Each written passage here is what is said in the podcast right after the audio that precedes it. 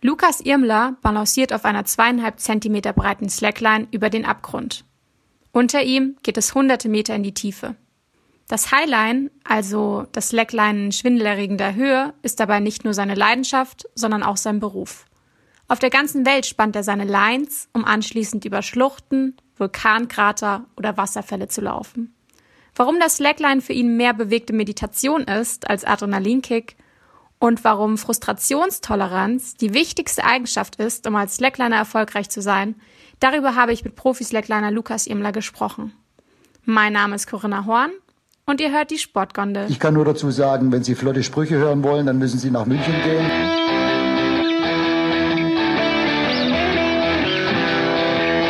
Die Sportgondel.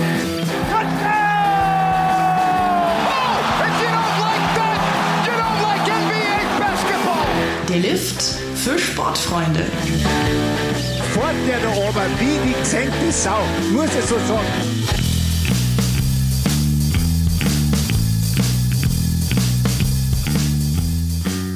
Heute bei uns zu Gast in der Sportgondel ist Profi-Slackliner Lukas Irmler. Lukas, schön, dass du da bist und dass du dir die Zeit für uns genommen hast. Ja, danke für die Einladung, sehr, sehr gerne. Letztens habe ich dich noch im ZDF, im Fernsehgarten in Mainz gesehen, ähm, wie du da eine sehr, sehr coole und beeindruckende Slackline-Kür hingelegt hast. Erzähl uns, ähm, wo erwische ich dich denn gerade? Ja, jetzt gerade bin ich äh, zu Hause bei meinen Eltern. Ich bin gerade quasi so ein bisschen äh, am Umziehen, beziehungsweise zum Ende des Monats ziehe ich mit meiner Freundin zusammen und äh, wir ziehen gemeinsam Richtung Berge, also noch in Süden von München. Deswegen sind wir jetzt gerade noch in so einer, so einer ähm, Umbruchsphase. Ähm, bin aber auch gerade erst äh, aus Mainz tatsächlich wieder zurückgekommen. Lukas, lass uns zu Beginn vielleicht ähm, erstmal über deine Anfänge sprechen. Wie bist du denn überhaupt zum Slackline gekommen? Ja, das Slackline äh, das erste Mal gesehen habe ich eigentlich bei meinem Nachbarn, tatsächlich auch hier quasi in der, in der Straße, wo meine Eltern wohnen. Ähm, das war vor ja, fast 16 Jahren eigentlich ein ziemlich ungewöhnlicher Anblick. Also damals gab es ja eigentlich kaum jemanden, der diesen Sport gemacht hat. War ja auch noch gar kein wirklicher Sport, sondern eher so eine Freizeitbeschäftigung von Kletterern. Und äh, genau, mein Nachbarn kannte ich eben auch übers Klettern so ein bisschen, hab's dort mal im Garten versucht aber bin natürlich erstmal kläglich gescheitert. Also ich hatte keine Chance, da überhaupt aufzustehen, mich auf dem Band irgendwie zu halten und habe dann eigentlich erstmal für mich resümiert, dass das sicherlich nicht mein Sport wird. Ähm, und habe es dann einfach erstmal gelassen. Ne? Und ähm, schlussendlich hatten wir dann ein paar Wochen, Monate später hinter der Kletterhalle eine permanent aufgebaute Slackline, an der ich quasi immer vorbeigelaufen bin, wenn ich zum Klettern gegangen bin und habe mir dann halt dort immer gedacht, so jetzt kannst du es immer noch nicht. Ähm, und irgendwann war der Punkt da, wo mein Ehrgeiz so groß wurde, dass ich gesagt habe, ich muss jetzt wenigstens einmal darüber laufen, dann kann ich diese Sache für mich abhaken.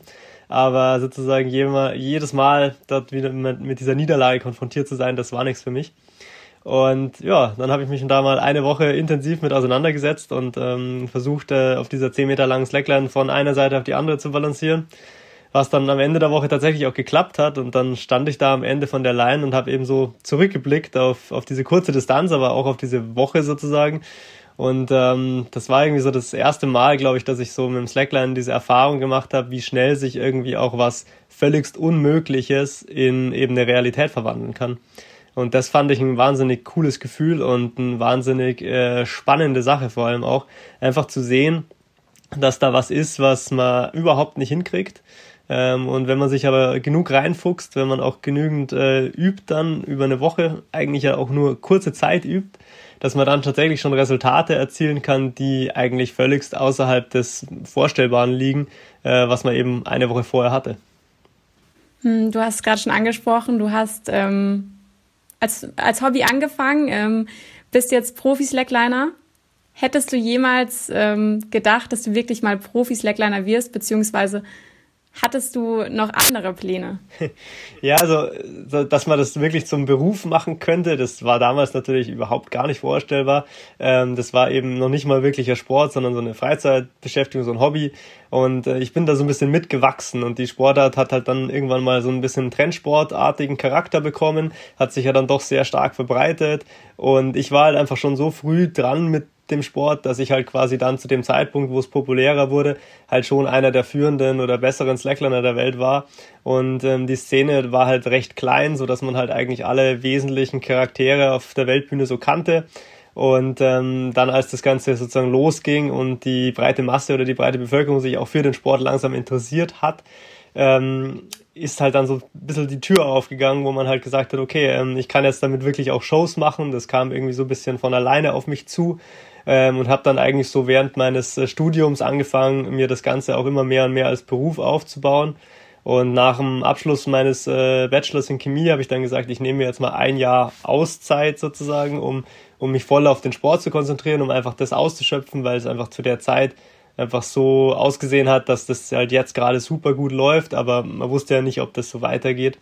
Und genau, dann habe ich das ein Jahr lang richtig gemacht, habe es dann auch eben mehr und mehr als Beruf sozusagen aufgestellt und nach dem Jahr eigentlich festgestellt, wenn ich jetzt zurück an die Uni gehe, dann, dann äh, ist es eigentlich Unsinn, weil ich das Jahr in Sand gesetzt habe. Weil das Jahr habe ich gebraucht, um überhaupt rauszufinden, wie wird man selbstständig, wie macht man das alles, wie knüpft man Kontakte, wie macht man eine wirklich gute Show. Und ähm, dann war mir halt auch klar, dass ich das eigentlich schon weitermachen will und auch kann. Und dann ging das halt einfach nochmal ein zweites Jahr. Dann habe ich äh, doch nochmal den Weg zurück zur Uni gefunden und habe ähm, im Prinzip noch einen Master in Wirtschaftswissenschaften gemacht. Also das Feld äh, sozusagen auch nochmal ein bisschen gewechselt, weil mein Interesse halt dann auch geweckt war für eben Marketing, für Strategien von Firmen und all diese Sachen, die ich halt sozusagen durch meinen Slackline-Beruf eigentlich auch kennengelernt habe. Und nach dem Master ähm, bin ich jetzt eigentlich ähm, bei meinem Hauptberuf als Slackliner geblieben und ähm, hat sich inzwischen natürlich auch in ganz viele verschiedene Facetten aufgespalten. Das ist bei weitem nicht mehr nur Slacklinen, das ist im Grunde genommen sind es die Shows, äh, die ich mache, es sind auch die Projekte, die Medienauftritte, es sind aber auch inzwischen halt ganz viele Vorträge, die ich halte. Das sind dann eben zum einen Publikumsvorträge, bei denen man über die Reisen berichten kann. Zum anderen sind es aber eben halt auch ähm, Vorträge bei Firmen, wo es dann eher um Themen wie Motivation, Impulse, Veränderungen und ähm, eben auch unter anderem sozusagen die Bewältigung von Ängsten oder von Widerständen äh, geht, was man halt im Slackline ganz gut lernen kann. Erinnerst du dich denn selbst noch an dein erstes richtiges Slackline-Abenteuer? Ja, also wenn du sagst, mein erstes richtiges Slackline-Abenteuer, da kommt mir eigentlich als allererstes eine Reise nach Griechenland in den Sinn. 2009 ähm, sind wir da aufgebrochen zu den Meteora-Klöstern. Das sind so Türme, die dort stehen und das sind so ganz verrückte ähm, Klöster eben auf diesen Felstürmen obendrauf. Und wir hatten das in einem James Bond Movie gesehen. Also da ist so ein Helikopter durchgeflogen und ähm, ja, wir haben diese Türme gesehen und gesagt, hey, da müssen wir hin zum Highlinen. Und dann haben wir das ein bisschen recherchiert und ähm, rausgefunden, dass dort auch Kletterei gibt, aber Highlines gab es natürlich zu dem Zeitpunkt dort nicht. Und dann haben wir sozusagen so ein kleines Team zusammengestellt und sind da halt ähm, hingereist, ähm, um uns das mal anzuschauen. Und das war halt dann wirklich in der Tat ein großartiges Abenteuer, weil wir halt ähm, eigentlich keine Ahnung hatten von der Umgebung dort. Ähm, wir mussten halt auf viele Türme erstmal hochklettern, was dort echt auch schon richtig abenteuerlich ist, weil die Absicherung und das alles irgendwie so eher aus dem 19. Jahrhundert kommt und ähm, ja, hatten da natürlich auch noch nicht so viel Erfahrung, auch was die Kletterei angeht und ähm, mussten bei vielen Türmen erstmal feststellen, dass da gar nichts geht. Die, die Felsqualität war viel zu schlecht, das war alles viel zu verrückt für uns eigentlich. Und nach äh, ungefähr einer Woche hatten wir dann den ersten Spot gefunden und konnten dann tatsächlich noch Highlinen in Meteora. Aber ähm, das ist eigentlich wieder so ein klassisches Abenteuer, wo man halt eigentlich von einer komplett verrückten Idee, die man halt einfach aus einem Film in dem Fall gezogen hat, ähm, halt irgendwie dazu kommt, dass man dann tatsächlich nach Griechenland äh, reist und, und dort irgendwie versucht, äh, als erster dort zu highlinen. Ähm, wenn du jetzt gerade schon Absicherung sagst, ähm, wie gesichert bist du da oben? Ja, also das Highlinen ist ja das Slacklinen in großer Höhe und da ist es halt ganz elementar, dass man halt nicht nur auf einer Slackline balanciert, sondern üblicherweise sind es ähm, zwei Bänder oder ein Band und ein Seil. Also im Grunde genommen immer ein redundantes System, wo immer noch eine komplette zweite Sicherung vorhanden ist.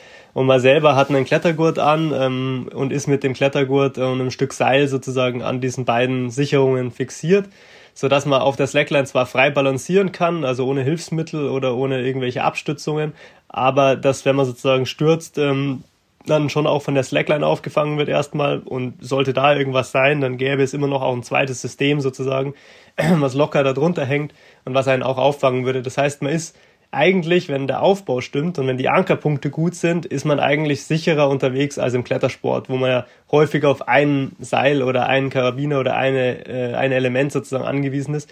Bei uns beim Highlinen ist eigentlich so gut wie alles redundant, also zweifach vorhanden. Ähm, aber es ist natürlich auch deswegen so wichtig, auf Sicherheit zu achten, weil man sich natürlich in einer Umgebung bewegt, in der halt eine große Konsequenz herrscht. Also wenn ein Fehler passiert, kann man halt hunderte Meter abstürzen und ähm, dann ist es natürlich äh, klar, dass man sozusagen einfach wirklich versucht, das Ganze auch für den Kopf so sicher zu machen wie möglich, damit man dann auch, während man auf der Slackline drauf ist, nicht noch drüber nachdenken muss, ob jetzt wirklich auch alles hebt, worauf man steht. Hm, ich kann mir vorstellen, ähm, als du mit dem Highline angefangen hast, bist du sicherlich auch super oft mal gefallen. Ist es nicht irgendwie komisch, wenn man für so einen kurzen Moment ähm, die Kontrolle verliert? Ist es nicht super unangenehm? Ja, absolut. Also das Stürzen ist natürlich ein absoluter Kontrollverlust am Anfang, halt gerade natürlich auch sehr häufig, äh, aber auch in, an jetzigen Punkt meiner Karriere noch sehr häufig, weil ich natürlich auch immer wieder neue Sachen probiere, neue Tricks auf Highlands übe. Und dabei ist es halt inzwischen ganz normal, dass man halt wirklich auch pro Tag 50, 60 Mal äh, stürzen kann. Ähm, früher war das bedeutend weniger, ähm, aber auch irgendwo noch bedeutend verrückter und, ähm, und krasser für den Kopf zu stürzen, weil man halt natürlich auch noch nicht dieses Urvertrauen in das ganze Material hatte. Und ähm, damals auch viel weniger bekannt war darüber, was die Materialien tatsächlich aushalten, was für Kräfte auch wirklich auftreten. Und wir uns dann noch viel mehr sozusagen in so einem Vakuum des Wissens bewegt haben ähm, heutzutage wissen wir ziemlich genau, was für Kräfte wirken. Wir wissen sehr genau, ähm, was wir machen können, was sozusagen sicher ist. Und dann ist natürlich das Stürzen auch ähm, selbst für Anfänger heutzutage bedeutend angenehmer und auch, sag ich mal, stressfreier möglich, weil man sich halt wirklich darauf verlassen kann, dass das alles wirklich 100 Prozent und mit oft äh, zehnfacher oder mehr Sicherheit sozusagen hebt. Äh, in meinen Anfängen war das alles ein bisschen anders. Da haben auch viele Leute, mit denen ich angefangen habe, außenrum sehr große Angst gehabt bei dem Ganzen, was wir gemacht haben. Keiner wusste so ganz genau, was wir da eigentlich machen. Und wir haben dann im Prinzip immer versucht, durch Überdimensionierung von allen Elementen sozusagen Sicherheit herzustellen, ohne aber ganz genau zu wissen, was für Kräfte eigentlich am Werk sind. Und das hat natürlich so eine gewisse Unsicherheit gelassen, die einem halt auch das Stürzen äh, ziemlich verhagelt hat. Also man hat da wirklich keine Lust gehabt zu stürzen. Und am Anfang hat man von vielen Leuten auch gehört, äh, besser nicht äh, fallen. Aber klar, wenn man das Ganze lernt, wenn man die ersten Versuche auf einer höheren Slackline wagt, dann, dann passiert's. Und für mich war das am Anfang ziemlich negative Erlebnisse. Ähm, und ich habe dann eigentlich äh, auch 2013 irgendwann mal versucht, so ein bisschen so dieses, sag mal, Sturztrauma irgendwie endgültig zu überwinden, indem ich aus diesem Sturz so einen, einen Trick entwickelt habe. Eigentlich so der erste Slackline-Trick, der diese Leash, also das Absicherungselement, mit eingebunden hat. Und ich bin dann absichtlich in diese Leash reingesprungen, äh, habe mich sozusagen einmal um die Leine rumschwingen lassen vom Schwung und am Schluss bin ich wieder auf der Leine oben stehend gelandet. Und dieser, dieser Trick hat mir dann sozusagen auch so ein bisschen meinen Spitznamen äh, ähm, mitgegeben, weil der ganze Trick hieß eigentlich schon Luke Skywalker, bevor ich angefangen habe, das zu probieren. Und als ich dann als erster den Trick äh, geschafft hatte, dann war natürlich der Name Luke Skywalker sowohl für den Trick als auch für mich irgendwo äh, auf dem Programm gestanden. War das so ein Moment, in dem du ähm, deine Angst auch irgendwie gewissermaßen überwunden hast? Also gibt es heute auch noch Momente, in denen du, in denen du Angst hast oder in denen du die Angst an dich ranlässt? Ja, also die Angst beim Highline ist natürlich ein ganz äh, wesentlicher Bestandteil. Also am Anfang ist es, ist es, sag ich mal, wirklich ähm, Panik. Also da ist man wirklich auch der Angst vollkommen ausgeliefert, weil man keine Strategien hat, wie man damit umgeht, weil man auch keine großartige Kontrolle über die Situation hat ähm, und auch nicht über die Angst. Ähm, und da war das für mich auch so, die ersten Jahre, die ich Highline gegangen bin, äh, war das das Wesentliche, was mich angetrieben hat, eigentlich die Slackline zu schaffen, also auf die andere Seite zu kommen. Und äh, das war das, was, was mich eigentlich motiviert hat. Ähm, der Prozess sozusagen, also auf der Line draufzustehen, der war für mich purer Stress, der war auch nicht sonderlich angenehm und ich hätte mir eigentlich damals nie vorstellen können, dass ich das irgendwann mal wirklich ja entspannt und, und angenehm angehen könnte, ja. Und mit der Zeit ist es aber so, der Mensch, der kann sich an so gut wie alles gewöhnen. Und das ist das Verrückte, was wir Menschen halt können. Wir können wirklich jegliche Situation zum neuen Normal erklären. Und so ist es für mich eigentlich heutzutage auf Highlines relativ ähm, angstfrei. Ähm, ich kann im Prinzip, äh, sofern ich nicht irgendwelche ganz neuen und verrückten Sachen mache, darauf sehr gut entspannen und ähm, auch den Kopf frei kriegen. Und das ist dann schon auch eher für mich heutzutage bewegte Meditation, wenn ich auf Slacklines unterwegs bin, als jetzt irgendeinen Adrenalinkick, den ich suche. Ähm, aber es ist halt schon so, dass die Strategien, um sozusagen mit seiner Angst umzugehen, ein großer Bestandteil des Highlines sind und natürlich auch das sind, was man halt auch auf den Alltag übertragen kann. Aktuell hältst du fünf Guinness-Weltrekorde. Korrigiere mich, wenn ich da irgendwie falsch liege. Ich habe keinen Überblick, um ehrlich zu sein, aber wenn du das gezählt hast, dann wird schon stimmen. Hast du den nächsten denn schon geplant? Ja, so Rekorde sind bei mir ähm, selten wirklich geplant.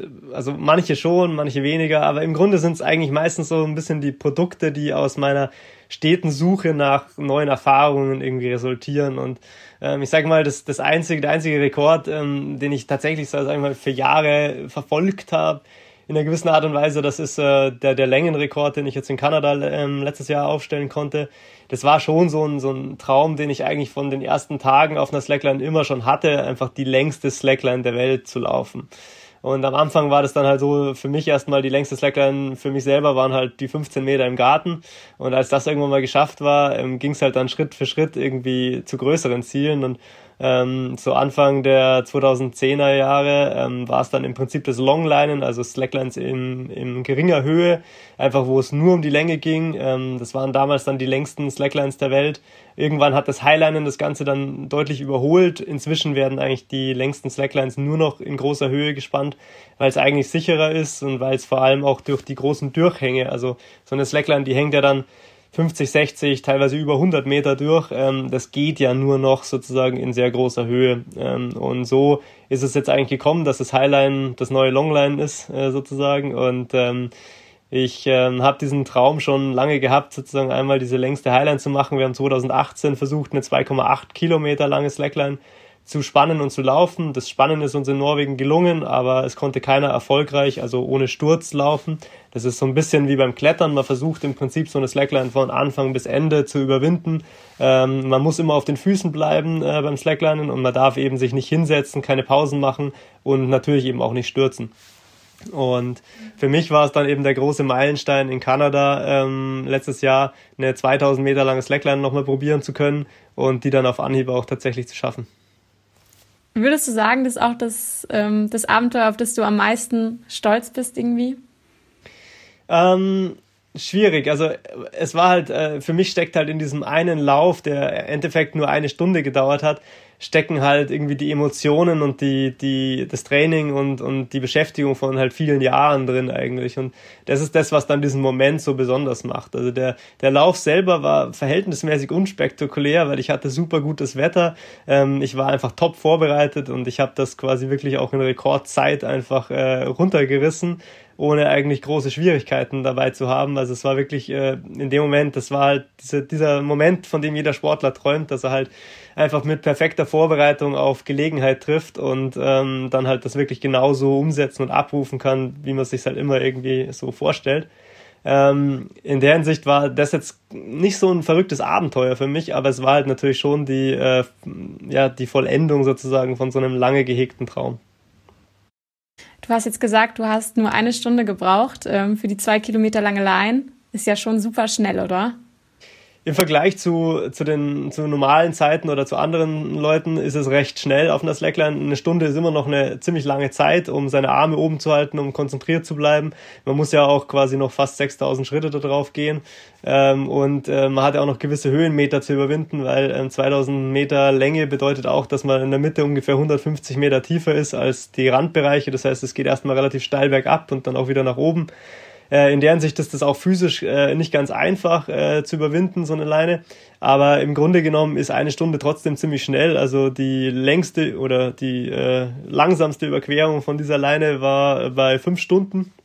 Ähm, das war ein Mädel, ähm, auch aus den USA, die hat es äh, auch nicht sturzfrei geschafft natürlich, also die hatte mehrere Pausen auf dem Weg, aber hat sich da wirklich äh, in mühevollster Kleinstarbeit sozusagen rüber gekämpft und im Vergleich zu diesen fünf Stunden ist dann natürlich mein, äh, mein Lauf äh, erheblich äh, schneller und, und, in meinen Augen eigentlich auch fast einfacher. Ne? Hm. Du hast gerade schon gesagt, ähm, der mentale Faktor ist super wichtig. Wie schaffst du es denn immer im richtigen, im richtigen Mindset zu sein?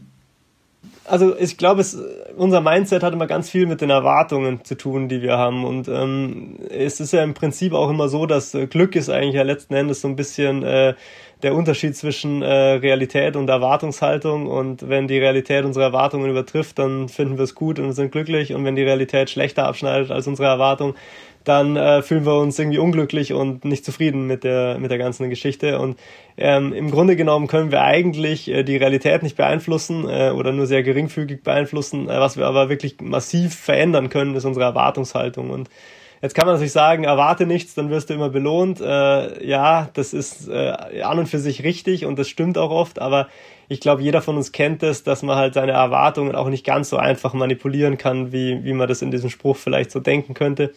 Und deswegen ist für mich schon auch immer ganz wichtig, halt eine Erwartungshaltung äh, auch für mich selber zu gestalten, die natürlich auch realistisch sein muss. Also ich muss mir schon auch selbst irgendwie gewisse hohe Erwartungen von, an mich selbst stellen, um auch Ziele sozusagen überhaupt zu haben und Ziele zu verfolgen. Gleichzeitig muss ich aber halt auch aufpassen, dass diese Erwartungshaltung nicht über die Realität hinausschießt und halt auch noch innerhalb dessen bleibt, was für mich auch wirklich möglich und eben realistisch ist.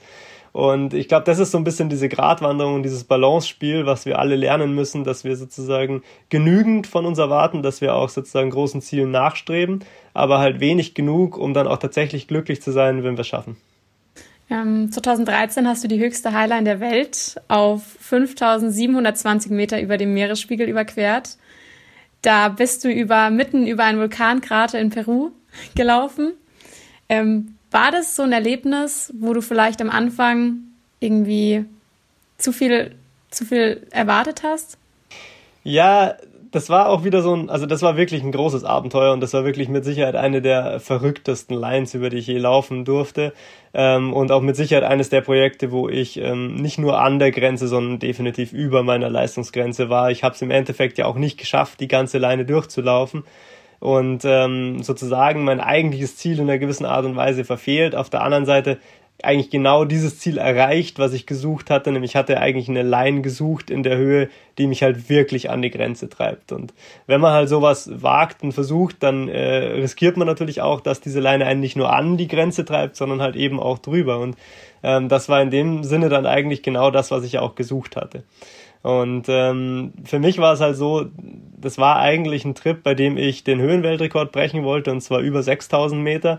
Wir hatten noch einen zweiten Berg, den wir eigentlich nach dem Vulkan machen wollten, und die, der Vulkan El Misti, der diente eigentlich für mich nicht dazu, einen Rekord aufzustellen, sondern ich wollte eigentlich schon immer, das war so ein Traum, irgendwie eine Highline in einem noch aktiven Vulkankrater zu machen. Ich meine, das, das klingt einfach so verrückt, dass man das irgendwie machen muss. Und ähm, deswegen war das das eigentliche Ziel dort. Ähm, und dass es eben so eine lange Highline war, das war eine über 400 Meter lange Slackline dort oben auch, hat natürlich den ganzen Prozess erheblich verschwer, äh, erschwert, weil man natürlich unglaublich viel Equipment da hochschleppen muss und natürlich in der dünnen Luft da oben auch einfach den Aufbau und das überhaupt rumlaufen dort oben halt äh, wahnsinnig schwierig wird. Ähm, aber genau das war es eigentlich, was ich gesucht hatte, weil 2013, als ich schon mal in Peru war und den ersten Höhenweltrekord aufgestellt habe dort, hatten wir halt eine 25 Meter lange Slackline auf 5200 Meter Höhe und das war sportlich für mich gar keine so große Herausforderung. Ich war dann zwar natürlich glücklich, diesen Rekord zu haben, aber ich hatte eigentlich seitdem immer den Wunsch halt in der Höhe tatsächlich auch mal was zu probieren, was von der Slackline-Herausforderung sozusagen auch wirklich groß ist. Und da war eben dieser Vulkan genau das Richtige und genau das richtige Ziel dafür. Der Aufbau, ähm, das ist auch so ein Punkt, da habe ich mir super viel Gedanken zu gemacht. Irgendwie, man sieht ja doch immer nur das Endresultat, also wie du, wie du von A nach B über die Line läufst, aber wie viel Vorbereitung steckt denn eigentlich dahinter? Ja, also ein guter Kumpel von mir, der hat immer gesagt, für jeden Tag, den du als Slackliner auf einer Slackline stehst, äh, hast du eigentlich äh, mindestens drei Tage an Vorbereitung.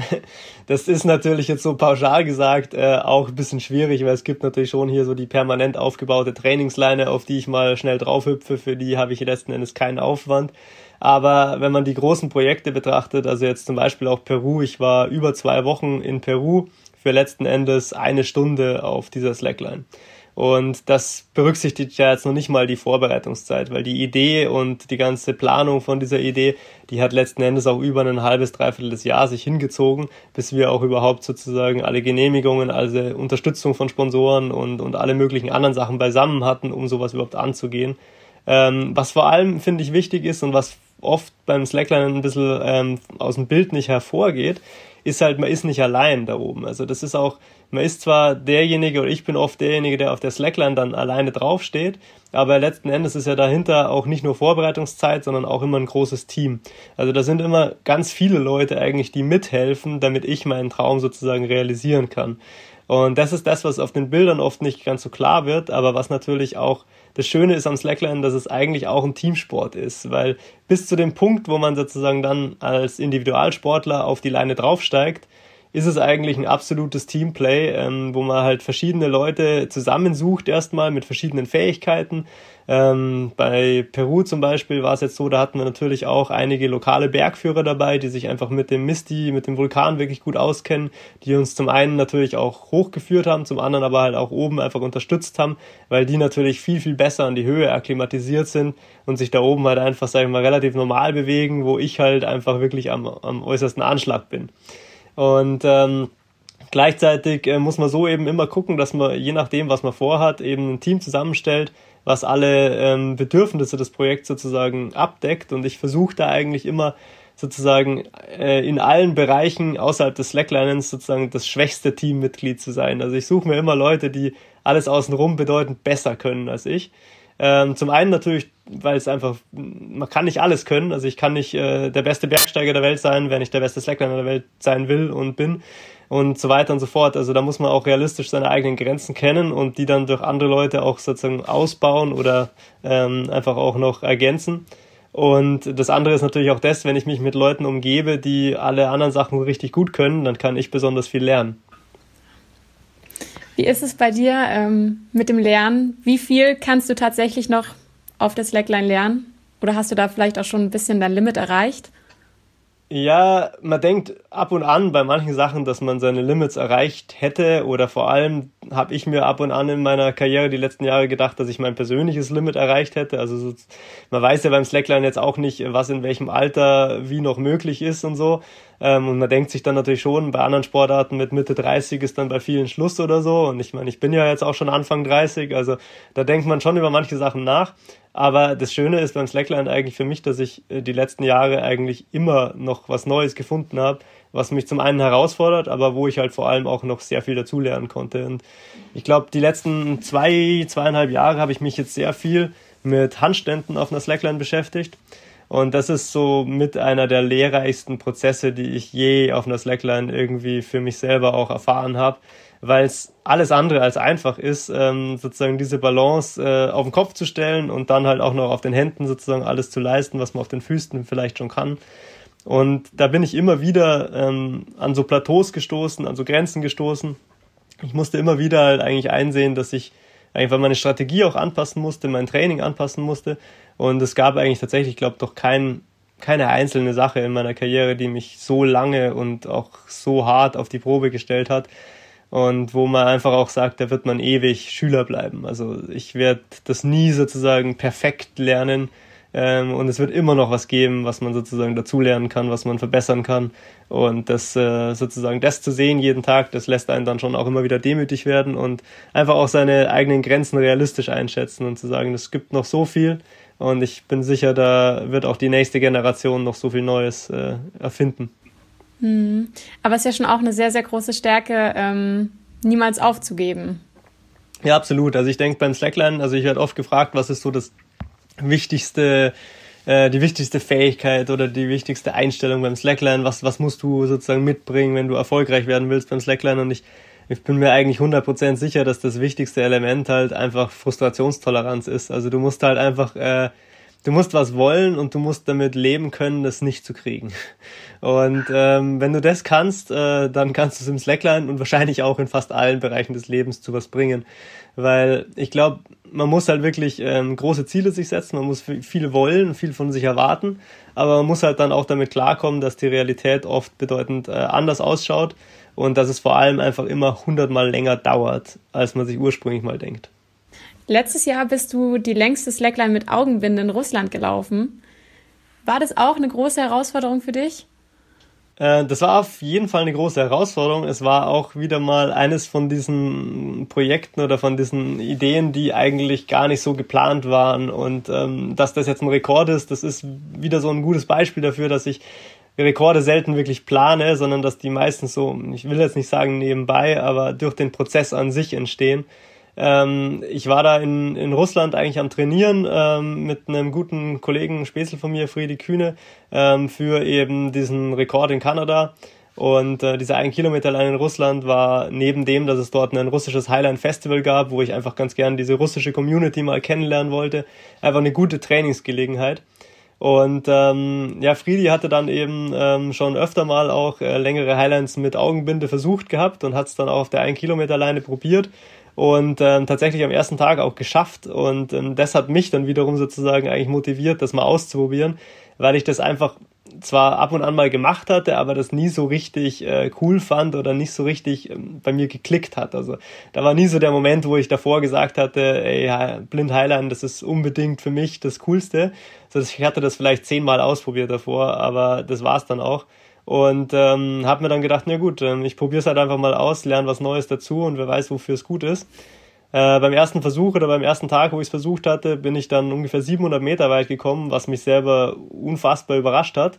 Ähm, was mir aber auch gleichzeitig gezeigt hat, es ist möglich, das Ding komplett zu laufen mit Augenbinde. Und so habe ich es dann am Tag drauf nochmal versucht und ähm, dann tatsächlich auch geschafft und ähm, teile mir seitdem sozusagen mit Friedi diesen Rekord, den ich aber wahrscheinlich auch nie probiert hätte, wenn er es nicht sozusagen vor mir gemacht hätte. Mhm. Ähm, wie wichtig ist denn das Sehen tatsächlich? Weil du nimmst ja schon gewissermaßen irgendwie so dein visuelles Feedback, deine visuelle Rückmeldung weg. Genau, also beim Balancieren generell und beim, beim Slackline im Speziellen ist es halt so, man hat verschiedene, ähm, man hat verschiedene Elemente, mit denen man seine Balance hält und kontrolliert. Und zum einen ist das natürlich ähm, eben das muskuläre Feedback, also sprich dein Körper gibt dir einfach Rückmeldung über die Lage deiner, die Stellung deiner Gliedmaßen, die Lage deines Körpers, deine Muskeln melden dir sozusagen ans Gehirn, ähm, wo du dich wie bewegst. Und wenn du quasi ähm, sehr vertraut bist mit deinem Körper, dann kannst du mit diesem Feedback schon ziemlich viel anfangen. Ähm, zum anderen hast du so ein Gleichgewichtsorgan im Ohr, also so ein äh, im Prinzip flüssigkeitsgefülltes ähm, Objekt im Ohr, wo du die Lage deines Kopfes sozusagen damit als Referenz ähm, bestimmen kannst und das hilft dir wiederum sozusagen ähm, oder hilft dem Körper sozusagen zu wissen, ob er aufrecht steht, ob er zur Seite kippt, äh, in welche Richtung er beschleunigt wird und so weiter. Und das aber eigentlich fast wichtigste ähm, Referenzmedium äh, sozusagen ist eigentlich das Sehen. Also die visuelle Referenz von Objekten außenrum, die sagt dir eigentlich am allerschnellsten, äh, wenn du dich sozusagen bewegst, wenn du kippst ähm, oder inwieweit du die Lage deines Körpers veränderst. Und es sagt dir vor allem auch, inwieweit sich die Slackline bewegt, weil oft ähm, ist es ja so, dass die Slackline sich gar nicht nur durch deine eigenen Einflüsse bewegt, sondern vom Wind ausgelenkt wird ähm, und sich da halt auch sehr große Veränderungen relativ schnell und spontan ergeben können, die du eigentlich fast nur erkennen kannst, wenn du eben die Slackline sehen kannst. Und wenn du dieses, ähm, dieses ähm, Element rausnimmst, also wenn du eine Augenbinde aufsetzt und dann nur noch auf dein äh, muskuläres Feedback und auf dein Gleichgewichtsorgan sozusagen im Ohr vertrauen kannst, dann wird es natürlich um einiges schwieriger, die Balance auf so einer Slackline zu halten und vor allem wird es schwieriger, schnell genug zu reagieren, um sozusagen ähm, außergewöhnliche Veränderungen in der Slackline zu kompensieren. Und zudem ist es halt auch so, dass wenn man dann dort auf der Slackline war ich auch fast eine Stunde, also 50 Minuten unterwegs für einen Kilometer. Also das heißt, ich bin bedeutend langsamer unterwegs mit Augenbinde als normal. Und ähm, das ist natürlich zum anderen dann einfach auch anstrengender, ähm, sozusagen länger unterwegs zu sein. Man muss vorsichtiger die Schritte machen, man kann nicht mehr ganz so viel rennen. Und man muss halt vor allem höllisch aufpassen, dass man halt nicht mal daneben steigt. Weil im, mit Augen, da sieht man, wenn sich die Slacker mal ein bisschen bewegt, dann kann man seinen Schritt sozusagen korrigieren. Mit Augenbinde ist es halt schwieriger und ähm, dementsprechend ist es halt schon eine ganz neue und andere Herausforderung.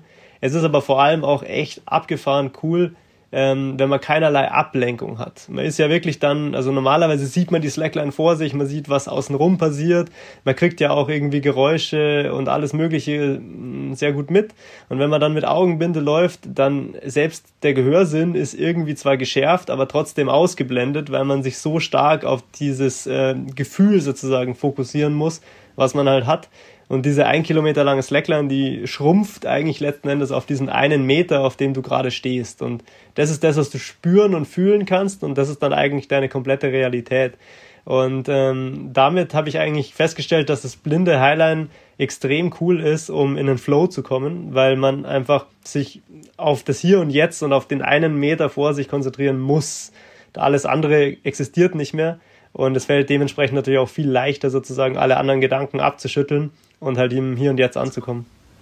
Du hast gerade das Thema andere Einflüsse schon angesprochen. Ähm, du bist vor ein paar Jahren über die Victoria Falls in Afrika gelaufen. Ähm, ich habe gesehen, du hattest da Kopfhörer drin. War das auch so du wolltest das drumherum vielleicht irgendwie ausblenden, war ja sicher auch super laut. Ja, so ich bin eine ganze Zeit lang eigentlich fast nur mit Musik äh, Highlands gelaufen. Ähm, das war einfach so ein bisschen eine, eine Möglichkeit, letzten Endes sozusagen meine Umgebung ein bisschen zu kontrollieren. Weil man ist an jedem Highland-Spot anderen äußeren Einflüssen und Geräuschen ausgeliefert sozusagen. Und jetzt gerade an den Victoria-Fällen war das halt tatsächlich auch dieses äh, irrsinnige laute Krachen des Wassers, des Wasserfalls und wenn man das den ganzen Tag so hört, dann, also ich habe mir das nicht vorstellen können, aber das geht verdammt krass auf die Nerven. Weil man hat dann wirklich diesen irre lauten und immer gleichen Geräuschpegel, der einen aber auch gleichzeitig sozusagen immer daran erinnert und einfach visuell auch zeigt, wie das Wasser sozusagen da runterstürzt, wo du nicht runterstürzen willst. Das heißt, man kriegt halt sozusagen auch diesen Gedanken nicht mehr aus dem Kopf, äh, dass man potenziell da runterfallen könnte, wenn alles schief läuft. Und das Ganze schlägt sich halt ziemlich massiv auf die Psyche. Und ähm, wenn man das eben dann einfach den ganzen Tag hat, dann äh, wird es umso schlimmer. Und ähm, da war es halt für mich ein gutes Mittel letzten Endes sozusagen Musik einzuspielen, die das alles ein bisschen in den Hintergrund drängt und die vor allem auch mir sozusagen ein ähm, gewohntes Umfeld schafft, weil ich habe natürlich mit Musik trainiert und ich hatte dann letzten Endes dieselbe Musik drin, als ich an den Victoria-Fällen gelaufen bin und so hat man dann ein bisschen das Gefühl, dass man halt in einer Umgebung ist, sozusagen, die man halt kennt. Außerdem war es damals halt auch so, dass ich mich auf sehr langen Highlines einfach ohne Musik fast ein bisschen einsam gefühlt habe. Also man ist halt dann doch irgendwie alleine da draußen und ähm, kann jetzt auch in einem Wasserfall zum Beispiel bei dem Wasserfall nicht mehr mit anderen Leuten kommunizieren, weil man einfach auch auf die Distanz nicht mehr rufen kann, vor allem gegen den Lärm. Und so ist man halt da allein draußen und mit der Musik hat man halt wenigstens irgendwie das Gefühl, dass man halt nicht ganz so äh, quasi einsam ist dort. Hm. Ich habe da ein super cooles Bild gesehen. Da liegst du auf der Line, ähm, hinter dir die Wasserfälle und ein Regenbogen. Sah super cool aus, aber ähm, du warst doch auch sicherlich super durchnässt, oder? Ja, also das Verrückte an dem Wasserfall war wirklich, ähm, dass du halt eigentlich, sobald du auf die Leine rausgegangen bist, wie unter einer Dusche standst. Ähm, also da war auch gutes Wetter an sich, also halt Sonnenschein und blauer Himmel, aber du hast halt durch diesen Wasserfall extrem viel Spray, also so ganz äh, feiner Nebel eigentlich letzten Endes, ähm, der von dem, äh, von dem Wasserfall unten aufsteigt und der an äh, Hochwasserständen tatsächlich auch 300 Meter hoch äh, über diesen Wasserfall rausragen kann. Ähm, deswegen war es für uns halt bei diesem Wasserfall super wichtig, den richtigen Zeitpunkt im Jahr zu erwischen, äh, wo man halt überhaupt irgendwas sieht dort. Und ähm, außenrum ist natürlich auch super viel Regenwald, ähm, weil eben durch den Wasserfall ständig dieser Sprühnebel in der Luft ist. Und ähm, das war natürlich schon auch eine spezielle Herausforderung, sozusagen mit permanenter Dusche äh, da über so eine Leine drüber zu laufen. Auf der anderen Seite hat man eben dann diese ähm, grandiosen Aussichten. Man hat eigentlich den ganzen Tag äh, einen permanenten Regenbogen. Ähm, der Regenbogen ist, je nachdem, wo man steht, sozusagen immer sichtbar eigentlich und vor allem auf der Line kann man von oben runter gucken und in den Mittagszeiten, wenn die Sonne in diesen Canyon reinscheint, hat man dann einen kreisrunden Regenbogen unter sich gehabt. Und ähm, das war wirklich was, das hatte ich vorher in der Dimension oder so noch nie gesehen. Also einen kreisrunden, geschlossenen Regenbogen unter sich zu haben, äh, das war auf jeden Fall eines der verrücktesten äh, Dinge, die ich so in meinem Leben je gesehen habe. Also du kannst die Aussicht schon auch genießen, wenn du oben bist. Ja, also normalerweise schon. Ähm, es kommt immer ein bisschen drauf an, wenn man wirklich so äh, einen Rekord versucht oder das erste Mal über so eine Leine läuft, dann ist man schon oft sehr im Tunnel, wo man wirklich auch versucht, die Umgebung eher auszublenden. Aber ich meine, das Ziel am Ende des Tages ist ja, äh, in einer schönen Umgebung zu highlinen und dafür ist es halt dann schon auch wichtig, ähm, sich weitestgehend auf einer Leine entspannen zu können und halt einfach auch mal wirklich sich seitlich hinstellen zu können, die Aussicht zu genießen und einfach auch mal wahrzunehmen, wo man eigentlich ist weil ähm, das ist natürlich schon der Hauptantrieb, eigentlich sowas zu machen und sowas vor allem an schönen Orten zu machen, dass man halt einfach einen neuen Blickwinkel und eine neue Art und Weise bekommt, auf die Welt zu gucken. Wir haben jetzt über Kanada geredet, ähm, über Russland, über Peru. Du warst an total vielen super schönen Orten auf der Welt. Ähm, nach was suchst du denn deine Orte aus? Ja, also ich sage immer, das grundsätzlich suche ich eigentlich immer die Postkarte, auf der halt gerade noch die Slackline fehlt. Also im Grunde genommen geht's immer nach Orten, die oft auch jeder kennt, ähm, die ähm, einfach auch super bekannt sind, weil sie so wunderschön sind. Und wenn es dann halt noch möglich ist oder eben oft auch danach schreit eigentlich sozusagen, dass man dort noch eine Slackline spannen kann, dann ist eigentlich äh, meinen Wünschen nichts mehr hinzuzufügen. Und ähm, so habe ich eigentlich lange Zeit eigentlich die, die Spots auf der Welt immer ausgesucht Ähm, inzwischen ist es ein bisschen anders geworden für mich, weil ich ähm, auch schon vor äh, der Corona-Zeit eigentlich mir vorgenommen hatte, einfach weniger zu reisen und zu versuchen halt einfach auch meinen ökologischen äh, Fußabdruck zu reduzieren, weil der natürlich die, die letzten Jahre nicht sonderlich äh, klein war, auch wenn ich sozusagen in meinem Alltag und in vielen anderen Bereichen eigentlich immer schon auf Nachhaltigkeit geachtet habe, war halt gerade natürlich diese Reiseaktivität halt im starken Kontrast dazu und Deswegen habe ich mir jetzt eigentlich schon seit einigen Jahren immer mehr auch vorgenommen, äh, mehr und mehr Projekte halt lokal zu suchen. Einfach auch trotzdem, dass es halt in Deutschland, Österreich und der Schweiz ähm, bedeutend schwieriger ist, solche Lines zu realisieren als in Kanada, in Russland, in China, wo man oft tatsächlich einfach dafür eingeladen wird, wo eigentlich einem keine Steine in den Weg gelegt werden, sondern der Weg geebnet wird. So ist es in Europa oft genau andersrum.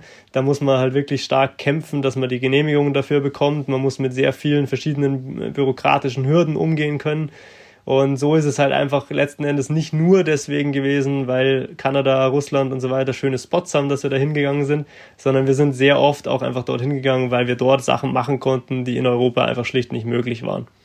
Und ähm, jetzt ist halt so ein bisschen der Moment gekommen, wo ich mir halt auch, äh, sage ich mal, ähm, vorgenommen habe, einfach all diese Dinge, die man irgendwo anders in der Welt hat schon realisieren können, auch mehr und mehr in der Heimat und in der näheren Umgebung zu realisieren auch wenn das vielleicht oft eben deutlich schwieriger ist. Aber ähm, es hat halt einfach viele Vorteile, ähm, lokal zu bleiben und eben so weite Reisen nicht sozusagen vielleicht fünfmal im Jahr zu machen.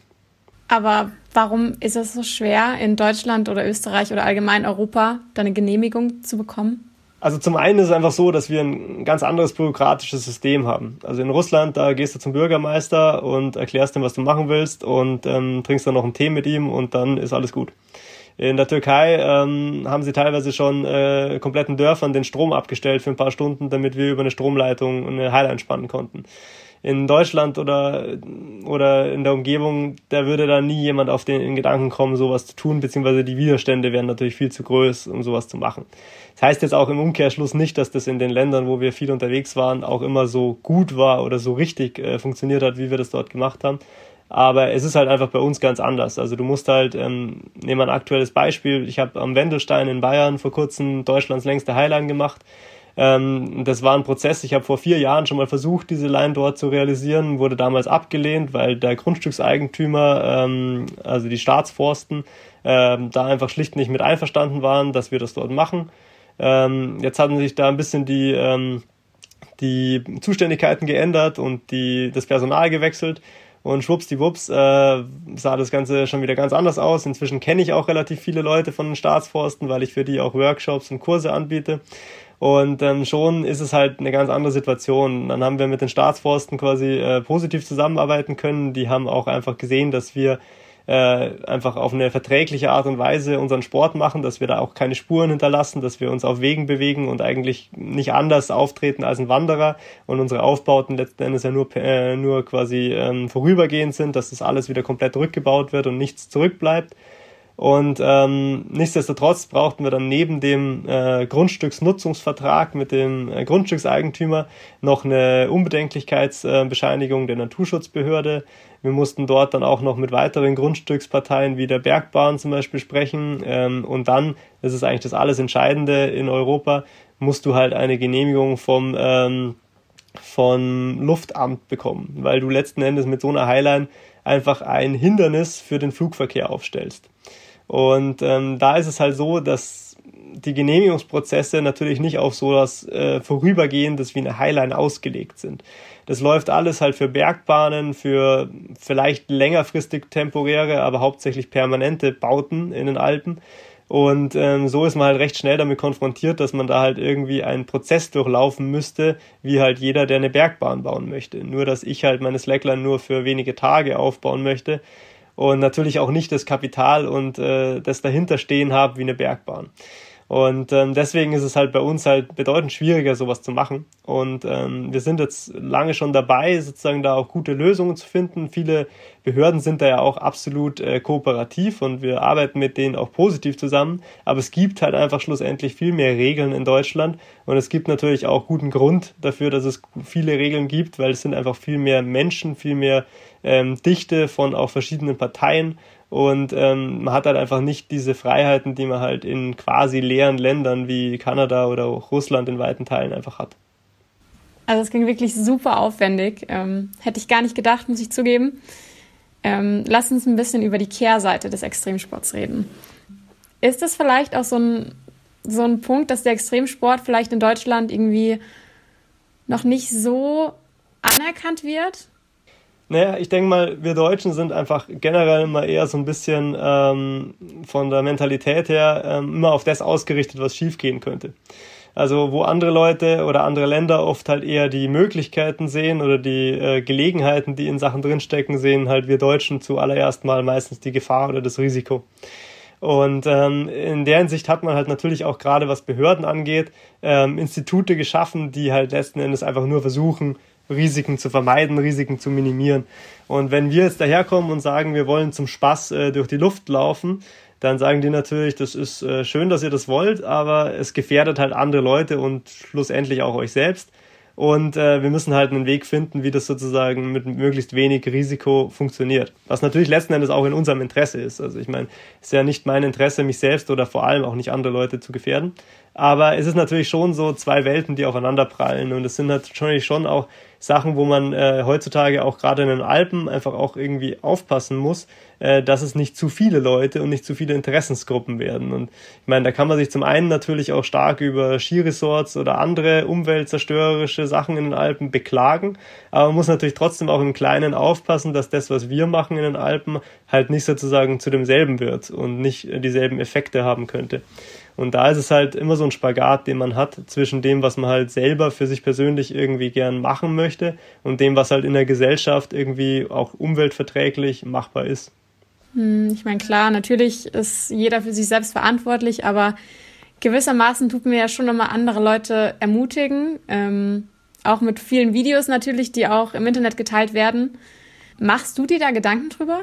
Ähm, absolut. Also es ist natürlich schon so, dass ähm, die Slackline-Community oder die Menschen, die man, sage ich, mit den Videos, die ich mache, erreicht und die man auch irgendwie ähm, dazu vielleicht motiviert, solche Lines zu wiederholen, dass die äh, schon stark wächst und ähm, dass vor allem auch unsere Reichweite natürlich inzwischen durch verschiedenste Medien weit über diese Community hinausgeht und natürlich auch ganz viele andere Leute erreicht, die halt oft vielleicht auch nicht diesen Background kennen und die nicht wissen, dass man dafür jetzt zehn Genehmigungen braucht oder wo man die einholen kann und wir versuchen diese, äh, diese Lücke sozusagen momentan damit zu schließen, dass wir immer mehr Vereine auch gründen und eine Verbandsstruktur organisiert haben, die sozusagen auch genau über diese Sachen besser informiert und auch eine Anlaufstelle bietet für Leute, die eben zum Beispiel auf Instagram dieses Bild gesehen haben von der Wendelstein Highline und sich dann denken, wow, will ich auch machen, dann können die jetzt zum Beispiel, haben sie hoffentlich eine Anlaufstelle und können zum Beispiel beim Slackline-Verband Deutschland halt einfach nachfragen, okay, ich habe da einen coolen Spot, was muss ich machen, damit ich das sozusagen legal und auch äh, nachhaltig machen kann. Und ähm, das ist schon ein großer Fortschritt, finde ich, äh, so eine Anlaufstelle zu haben. Aber nichtsdestotrotz ist es natürlich heutzutage schon so, dass halt, ähm, ich merke es jetzt auch in den Bergen einfach, gerade auch durch die, die Reisebeschränkungen, die wir haben, sind immer mehr Leute auch in den deutschen oder bayerischen Alpen unterwegs. Und äh, viele Leute, die da jetzt in den Alpen unterwegs sind, die kennen einfach schlicht die, die geringsten Grundregeln nicht. Die nehmen ihren Müll nicht mit, die wissen nicht, wie sie sich verhalten müssen, die wissen nicht, wo man campen, wo man parken, wo man was auch immer darf. Und ähm, das sind halt einfach die wichtigen Sachen, die eingehalten werden müssen, weil sonst äh, gefährdet man halt letzten Endes diese Freiheiten, die wir haben, für alle. Neulich war Extremsportler Niklas Winter bei uns zu Gast in der Sportgondel er hat auch gesagt, dass der Extremsport so ein bisschen ein falsches Image in Deutschland hat. Also, dass es halt, dass halt viele sagen, dass es immer nur so um den Adrenalinkick geht und ähm, immer noch weiter, noch besser, noch höher. Er meinte, ihm geht's eher so ein bisschen auch um die Naturerfahrung, um den Flow-Zustand, um die eigene Seelenruhe. Kannst du das bestätigen, diese Aussage? Also ich finde schon auf jeden Fall, dass der, dass, also dass der Begriff Extremsport ist im Deutschen äh, einfach sehr negativ konnotiert. Man verbindet damit halt einfach immer Leute, die sich einfach willentlich gefährden, die irgendwie einfach verrückte Aktionen machen. Das Entscheidende dabei ist halt immer, dass die Leute, die eben dieses Urteil fällen, die einfach sagen, das ist ja verrückt, was du machst, die wissen ja gar nicht, wie du dich darauf vorbereitest. Die wissen gar nicht, was du für einen Background hast. Die wissen auch nicht, dass du Jahre oder Jahrzehnte dafür trainiert hast und wenn sich die sozusagen in deine Position versetzen, dann wäre das absolut verrückt und irre, wenn die das jetzt machen würden. Aber wenn du dich selber, so wie auch Niklas ja zum Beispiel auch über Jahre und Jahrzehnte auf diese Situation vorbereitet hast und einfach wirklich auch tagtäglich stundenlang darüber planst und nachdenkst, dann ist das Ganze für uns gar nicht mehr so extrem. Es ist für uns halt eigentlich eine relativ normale, mit oftmals gewissen Risiken verbundene alltägliche Sache. Und ähm, das ist eigentlich nur für den sozusagen unbedarften äh, Zuschauer wirkt's extrem. Aber gerade das Highline ist eigentlich das beste Beispiel dafür, weil es schaut verrückt aus und jeder denkt sofort dran, boah, wenn der jetzt runterfällt, aber ich kann ja nicht runterfallen. Ich bin ja sozusagen an der Slackline, an einem zusätzlichen Sicherungssystem gesichert. Das ist alles mindestens genauso sicher wie im Klettersport. Und ähm, es ist, geht halt auch gar nicht drum, sozusagen dieses Adrenalinkick oder diese verrückte Erfahrung zu machen. Es geht halt darum, eigentlich äh, in einer verrückten Umgebung sozusagen sicher sich zu bewegen und sie dementsprechend genießen zu können. Mhm. Was bedeutet der Extremsport für dich? Für mich ist es halt so, Extremsport ist so ein Begriff, der hat sich irgendwie gerade so medial und in der Öffentlichkeit irgendwie sehr gut etabliert und er hilft mir in gewissen Bereichen sicherlich auch meinen Sport besser zu vermarkten oder auch zu kommunizieren. Aber ich würde persönlich vom Slacklinen niemals als Extremsport sprechen, weil das Slacklinen und das Highlinen selbst heutzutage eigentlich so sicher und so kontrollierbar sind, dass man dabei bei Weitem kein großes Risiko eingeht. Also ich, ich sage immer, und das meine ich auch gar nicht so scherzhaft, äh, die Autofahrt zum Spot oder zum Projekt ist definitiv gefährlicher als das, was wir dann am Berg eigentlich machen. Und äh, statistisch gesehen ist es sicherlich auch so, das Verrückteste oder Gefährlichste bei unseren Slackline-Projekten ist letzten Endes der Zustieg. Also das Hinkommen an die Slackline und an die Orte, das Klettern, äh, das Bergsteigen, das sind sicherlich die äh, Teile sozusagen des Projekts, die wirklich gefährlich sind. Die Slackline, sofern sie vernünftig aufgebaut ist, äh, ist eigentlich das sicherste Element und da, wo ich mich am wohlsten fühlen kann. Hm. Ich gehe davon aus, dass deine Familie dann auch wenig Bedenken hat, oder? Ja, also meine Eltern haben mich eigentlich auf meinem ganzen Weg äh, immer unterstützt. Die haben das ja auch vom, von den ersten Versuchen im Garten sozusagen schon ab mitbekommen. Und ich glaube, die haben zum Beispiel einen, einen sehr realistischen Blick auf das, was ich mache. Die haben es nämlich von Anfang an mitbekommen. Die haben mitbekommen, wie viel Vorbereitungszeit, wie viel Planung, wie viel Überlegung, wie viel auch Abwägung ähm, in alles reinfließt. Die haben auch oft genug mitbekommen, die haben auch oft genug mitbekommen, dass wir gewisse Projekte nicht gemacht haben, dass ich vor Sachen auch irgendwie zurückgeschreckt habe, dass ich einfach auch immer mir überlege, ist es das Risiko wert oder wie groß ist das Risiko tatsächlich? Und dementsprechend äh, sehen die das eigentlich recht äh, entspannt und meine, meine Mama sagt auch immer, ihr ist es absolut lieber, dass ich sowas mache, als dass ich Motorrad fahren gehe. Du hast gerade schon gesagt, ähm, du hattest auch Projekte, vor denen du zurückgeschreckt hast. Ähm, was war denn so ein Projekt? Naja, oft sind es halt immer so äh, situationsbedingte Abbrüche von Projekten auch. Also man ist halt oft in den Bergen und ähm, muss halt dann einsehen, dass die Bedingungen einfach sozusagen nicht so sind, wie man äh, sie haben möchte, um ein Projekt sicher zu machen. Ähm, und dann muss man halt einfach auch realistisch abwägen, äh, macht es Sinn. Also auch beim Bergsteigen ähm, haben wir jetzt auch erst kurz äh, vor, vor zwei Wochen waren wir in der Schweiz und sind ähm, 100 Meter vom Gipfel umgedreht weil das Wetter halt äh, so ausgesehen hat, als ob es schlecht werden könnte. Und letzten Endes ist es nicht schlecht geworden. Es waren noch andere Leute am Gipfel und wir hätten uns natürlich danach äh, ärgern können, dass wir nicht hochgegangen sind. Und ich habe mich natürlich auch zu einem gewissen Grad geärgert. Aber zu einem anderen äh, Gesichtspunkt sage ich halt lieber einmal so oft umgedreht, als eben nicht umgedreht zu haben. Hast du schon dein nächstes Projekt wieder geplant? Ja, ich, äh, ich bin fleißig am, am Planen und Denken für nächstes Jahr und ähm, es gibt da so eine, so eine Idee, die ich inzwischen verfolge, wo ich ähm, im Prinzip die höchsten Gipfel der Alpen äh, besteigen möchte und dort Highlines spannen. Ähm, das ist eigentlich auch genau so ein Projekt, wie ich es mir eigentlich wünsche für die Zukunft. Halt Dinge, die eher eigentlich in der nä näheren Umgebung stattfinden, aber halt trotzdem noch irgendwie neue und große Herausforderungen für mich bedeuten. Und ähm, mal gucken, vielleicht gibt es ja da auch Möglichkeiten, dass man da auch äh, tatsächlich noch ähm, ohne äh, weite Anreise mit Auto oder anderen Sachen hinkommt. Ähm, ich bin auf jeden Fall dabei, mir da Wege zu überlegen, wie man halt zumindest versuchen kann, äh, sowas auch ähm, nachhaltig äh, zu machen. Und vor allem sehe ich halt schon auch so ein bisschen meine Position in dem ganzen Sport dass wenn ich halt ähm, mir Mühe gebe, solche Projekte nachhaltiger zu gestalten und sie auch so zu kommunizieren, ich damit hoffentlich zumindest auch den einen oder anderen ein bisschen motivieren kann, äh, selber auch in seinem Leben mal drüber nachzudenken, wo er vielleicht äh, auch nicht unbedingt mit dem Auto hinfahren muss, sondern eben auch ein Rad, vielleicht auch ein E-Bike nehmen kann ähm, oder was es für andere Wege gibt, sozusagen seinen Sport oder seine Leidenschaft auch ähm, nachhaltiger auszuüben. Hm. Lukas, ich bin jetzt schon bei meiner letzten Frage angekommen. Ähm, was hast du noch für Träume? Ich habe eigentlich noch genug Träume, äh, um zwei, drei Leben zu füllen. Äh, ein wirklich großer Traum von mir wäre noch den siebten Kontinent des Planeten zu sehen, zu betreten und natürlich auch zu slacklinen sozusagen. Also ich war inzwischen auf sechs der sieben Kontinente unterwegs und durfte mal meine Slacklines, meine Highlands spannen. Ähm, die Antarktis äh, ist nach wie vor für mich unbetreten und ähm, auch derzeit sehr schwierig zu erreichen. Da geht's halt tatsächlich, ähm, wie so oft leider im Leben, tatsächlich hauptsächlich um Geld. Ähm, es ist einfach äh, sehr teuer, dorthin zu kommen und vor allem sehr teuer an die Orte hinzukommen, wo ich gern hin würde. Und ähm, ja, deswegen ist es nach wie vor ein Traum von mir, aber ähm, das ist ja bei vielen anderen Sachen in den letzten Jahren auch immer so gewesen, dass ich äh, lange Zeit von gewissen Dingen träume und dann hoffentlich irgendwann auch mal die Gelegenheit bekomme, diese Träume in die Realität umzusetzen. Lukas, ich sag vielen, vielen Dank für dieses super interessante Gespräch. Ähm, ich wünsche dir alles, alles Gute. Auch, dass du es noch schaffst, in der Antarktis deine Highline oder deine Slackline zu spannen. Danke, war ein super Gespräch. Äh, war auch für mich schön, äh, dabei zu sein und ich wünsche euch auch alles, alles Gute mit eurem Podcast. Die Sportgondel. Hinblick, egal, immer ein Hinblick auf was? Was soll das? Was wollen wir hinblicken? Auch ein Hinblick auf dieses Interview.